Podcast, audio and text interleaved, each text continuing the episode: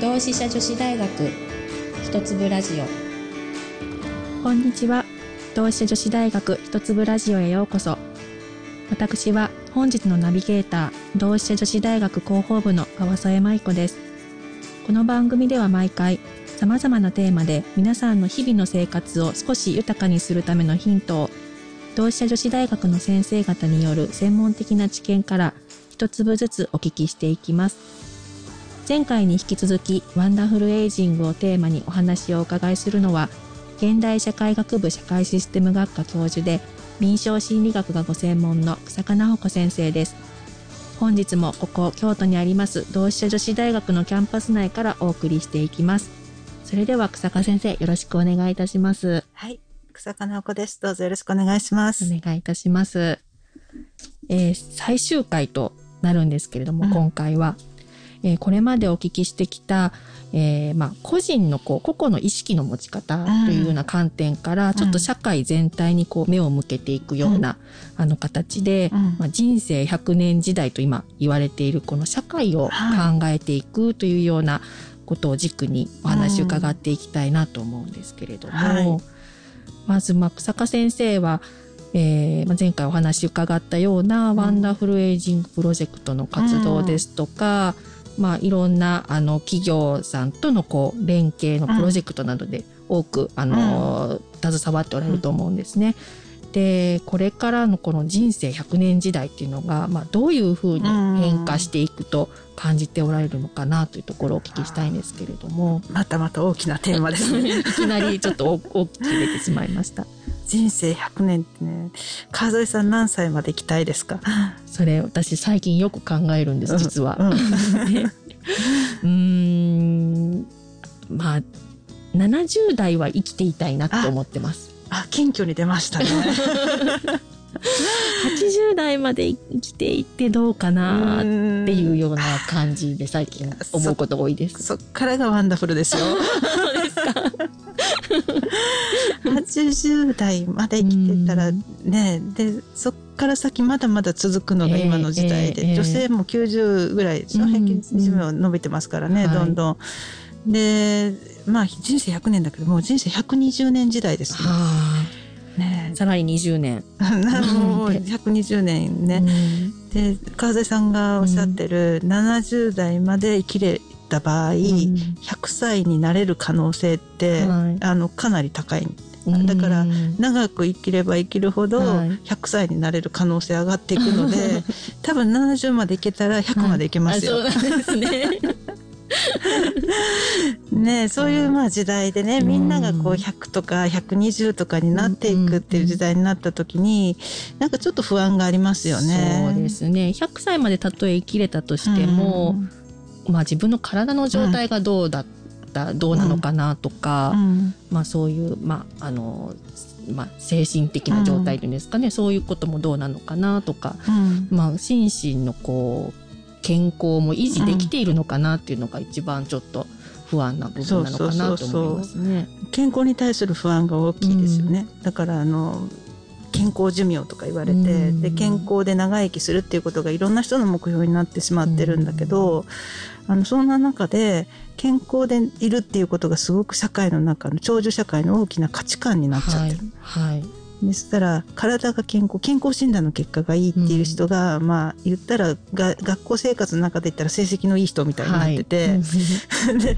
じゃあそうした時にがあの健康でなくなったらどうしたらいいんだろうっていう不安がとっても多くって、うん。うんはい。今私たちが将来思う時に不安が大きいのね。でこの社会の中で生きていく時にももっとね健康以外の価値観っていうのがいっぱい認められないといけないと思うんですよ。でその一つの価値を目指す社会じゃなくてみんなの価値があの認められて、うん。それぞれがそれを追いかけることがゆあの喜びと感じられるっていう意味で言うと、うん。前から言ってるその大きなよろ喜目的、はい。大きな目的はうん。みんなの喜びにある。うんうん。でそのために健康でありたい人は健康を追いかければいいし、うん、お金持ちになりたい人はお金持ちになるために頑張ればいいし、うん、まあ、誰かと仲良くしたい人はそこを頑張ればいいしっていう、うん、それぞれの個別性を認めつつ、最後はみんなでみんなが幸せになれるように努力するっていう、そういうような、まあ、社会だといいなというところが、まああのなんていうのかなそういう意味で言うと価値の多様性を認めていくっていうような社会っていうのが理想の社会かなというふうにあの Wonderful Aging のプロジェクトでは考えてるんですね。でまあ、それをさっきおっしゃってくださったいろんな今社会に広げるっていうような活動を、まあ、あの研究プロジェクトっていう形でやってます。はい。はいであのまあ個人がどう生きるかっていうことも大事なんだけどこの社会がどう変わっていくかっていうことも大きな課題ですよね。うんうんえー、そうですね。ねでそのためにはあのやっぱり一人で頑張ってんじゃなくて、うん、あの理系の人も、はい、企業の人も、うん、あの文系の人もみんな力を寄せ合って、はい、そういうちょっとみんなが生きやすい社会を作っていきましょうよっていうような取り組みを今私たちのワンダフルエイジングのプロジェクトではやってるんですね。今何か実際こう研究で取り組まれている何かご紹介いただけるようなことってありますか？あなんかその、まあちょっとシェアダイニングっていうプロジェクトをやっていて、うんうん、で、まあさっき言ったような、あの、これからの人生120年の時代ね、はい、いろんな価値が認められて、多様な人が生き生きと暮らせるような社会を作るっていうことを、うんうん、まああの、食の場から発信していくっていうことをやってます。はい。うん、その、自分のなんか自分がこう何かできるようになるっていうこのゲットから、みんなの喜びにっていうこう価値観をシフトされるさせるっていうのってね、みんな理屈で分かってても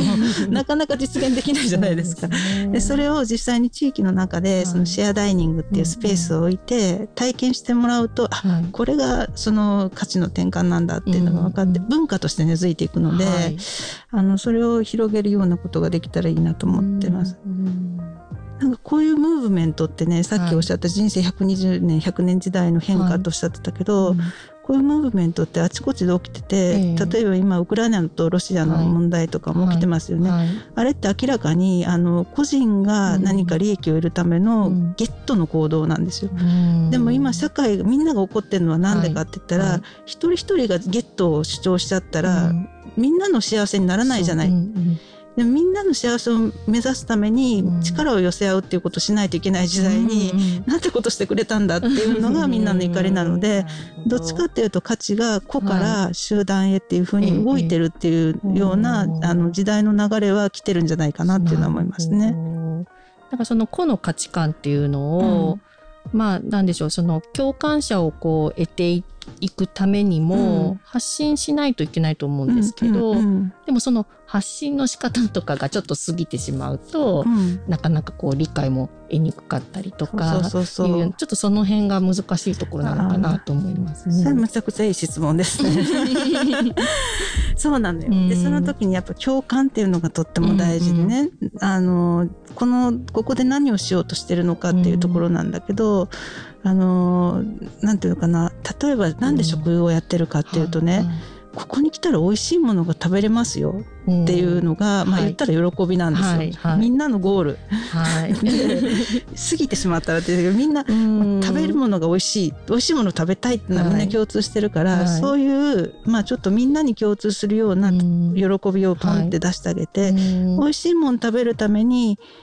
一緒に食べると楽しいですよねとか、うんうん。うん、自分だけで作るよりもっとなんかあの生産者さんから美味しいお肉お肉が、うん、お肉 お野菜が届くといいですよねとかね、はい、そういうなんかこうちょっとあの美味しいものを食べたいっていう動機に引きずられていろんな人が寄る仕組みっていうのが自然にできるっていうのが、まあ、あの食の場のシェアダイニングの強みなのかなっていうのは思ってますね。その仕掛け自体ってやっぱりこう誰にでもこう受け入れられやすいようなとか理解まあ理解しやすいっていうでしょうか、うんうん、なんかそういう本当に身近な些細なことなのかなっていうふうに思いますね、うん、食もそうですしもしかしたら違う何かこう生活習慣みたいなものでも取って変えられるのかもしれないです、ね、そうですね。ただまああの本当にねその食美味しいもの食べたいから、うん、じゃあみんなで集まって食べましょうよっていうのはまあ私たち当たり前に理解できるから、うんうん、みんなの共感は安いんだけど、えー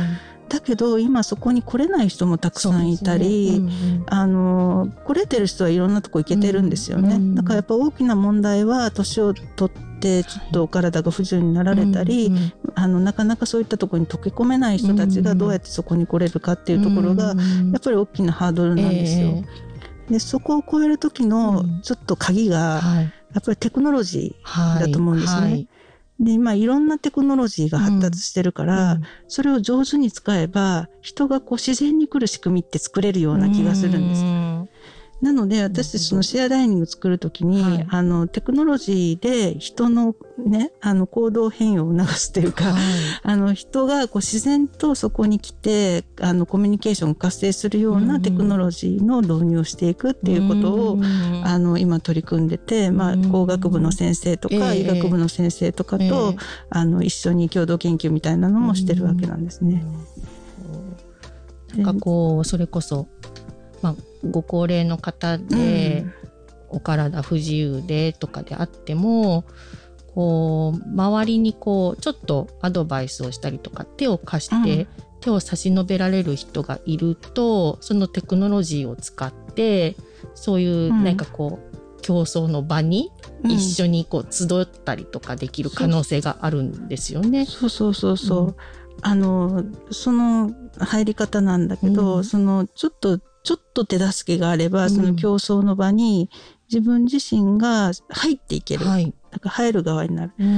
で、これまでね、テクノロジーってどっちかっていうと、見守りとかね、うんうん、ケアするっていう、はい、なんか高齢者を何かするためのテクノロジーの使い方だったんだけど、えー、これからはね、はい、高齢者がテクノロジーを使って自分のやりたいことをやれるようになるっていう、はい、あのそういうあのなんていうかな受け身から支えられる人から、もっとこう主体に自分たちでテクノロジーを使い方を考えて、で改善していけるっていう。まあ、そういう自由がある、その人とテクノロジーの関係性の、適切な関係みたいなのを見つけるっていうのが、まあ、シェアダイニングのすごく大きなテーマの一つではあるんですよ。こういうのってねなんかあの哲学者のイヴァン・イリーチっていう人がいて、はい、あのコンビビアリティっていう言葉で表現してて、えー、コンビビアリティ。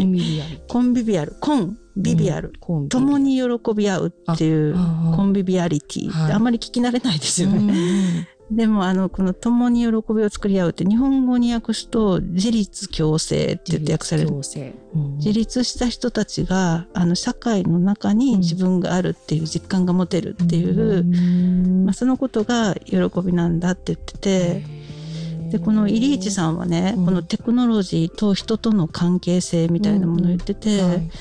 あのテクノロジーっていうのは人の能力を最大限に発揮出せさせるためのツールなんだ。っていう。テクノロジーに管理されるんじゃなくて、うん。うん、人がそのテクノロジー高齢者の人がテクノロジーをちゃんと、あの使うっていうことを考える余地があって、うん。うん、で自分に合うように変えていけるっていうような、うん、その自由が均等に配分されているっていう社会がコンビビアルな社会であるっていうことを言ったんです。でそれ言ったのがもうずいぶん前なんだけど、うん、今の時代にすごくぴったり合うなと思って。そうですねで、そういう意味で言うと、あの、同志社女子大学、私が所属してるの現代社会学部なんだけど、うんはい、みんな学生たちってね、はい、あの、自分ができることってなんだろうってみんなちょっとそこは、あの、自信持ててないんですよ。だけど自分たちも発信者になれるし、え自分たちもなんなら、あの、アプリも作れるし、やりたいと思ったことは、あの、いろんな人と助け合えば、やれ、変えていくことができるんだっていうことを気づけば、もっとなんかあの年を取ってからもねいろんな物事に対して主体的に参加していけるようになると思うんですね。えー、そうですね。なのでちょっとこのワンダフルエイジングプロジェクトでは、うん、みんなが自分たちが作り手になって、うん、あの社会を変えていけるっていうような自信をね、うん。あの小さな挑戦重ねて、えー、その自分たちが作り手になって変えていけるっていう自信を育んでもらうような場所になればなっていうのはちょっと思ってますね。あなんかすごく今までのお話の流れからすごく今 あのふっとこう 心に落ちた感じが、はい、しました。聞き方が上手なんですよ。ありがとうございます。はい、ね、今日、あの、この四第4回、全4回にわたってのこう、お話ということで、今回がもう本当に最終回となるんですけれども、まあ先ほどもその人生100年時代、120年というふうなあの時代がどういうふうに変化していくのかなというようなあたりお話をお聞きしたんですが、まあ最後にですね、もう一粒ラジオのこのリスナーの皆さんが、この人生100年時代120年時代をこう豊かにこう生きていくための、まあ、最後のアドバイスといいますか、うんうん、なんか一言いただけたらなと思うんですけれども。そうですね、うん、なんかあの生きがいとか幸せって大きなことに思うんだけど、うん、本当に今生きてること自体が素晴らしくって、はい、あの一日一日生きている生きていくっていうこと自体が本当にかけがえのないものなので、ええあの今あることをちょっとあのこう受け入れていく。で、その自分がこう周りの人たちの中でどういう存在であるのか、あれるのかっていうことで、ちょっと先を見ていただいて、はい、周りと一緒に喜びを育んでいくようなことができると、非常にあの幸せで豊かな生活、で自分だけじゃなくて周りも幸せにしていけるようなことになるんじゃないかなっていうふうには思います。えー、だからそれだけでも本当いるだけ今あることが素晴らしいし、はい、感謝を、とか喜びを感じながら生きていっていただけたらなと思うし、私自身もそうありたいなというのは日頃思っております。いやもう本当に感謝の心なんかと、まあそのちょっとでもこう余裕どこかに余裕みたいなものをこう自分でこう作り出せるといいのかなというふうに思ったりしますけど。そうですね。本当に、ちょっと立ち止まってみた時に、うん、あのさポジティブ心理学の話してたけど、うん、やっぱり自分に向けるポジティブな視線とか、うん、人との間にあるものって見えないんだけど、あのネガティブに見ようと思ったらネガティブに見えるしポジティブな部分もあるんだけど、はい、なんか自分自身に向けるポジティブな眼差しとであと過去の人生に対しても振り返った時に、うん、あのあこんないいことがあったとか、えー、それが今の自分のここにつながってるみたいなつながりを考えていくと、うん、あの意味が見えてきたりとか。でその延長線上に未来を描くと、えー、あの前向きな未来こんな風になりたいなみたいな未来像、はい、夢みたいなのが見えてくるので、こうあったらいいのになみたいな、えー、そこをいろんな人とこう夢を語り合うっていうことをしていくと、うんうん、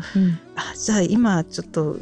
何ができるかなっていうような会話になっていくと思うんですよね。なんかまあちょっとそういうなんか driven innovation イノベーションとかよく言われる、 driven 夢にこう駆動されるような、はい、あの関係性とか、うん、あの自分自身の人生の方向性をちょっと夢に向かって方向づけていくみたいなことしていくと、えー、あの一生涯渡ってワクワクと、うん、あのワンダフルに生きていけるかなっていうのは思いますね。そうですね。もうそのワクワク感をちょっと自分なりにもこう、うんうん、あの作り出すというか意識して、うん、うん、いきたいな心がけていきたいなというふうに、うん、はいお話聞いて思いました。はいはい、どうもありがとうございます。はい、ありがとうございました、はい。これまで4回にわたってワンダフルエイジングをテーマに日下菜穂子先生にお話をお伺いしてきました。改めて先生、どうもありがとうございました。はい、どうもありがとうございました。本日の内容はウェブサイト一粒ラジオでテキストでもご覧いただけます。またこの番組は Spotify、Apple Podcast、Google Podcast でも配信していますので、そちらからもぜひよろしくお願いいたします。お相手は同志社女子大学広報部川添舞子でした。ではまたお会いしましょう。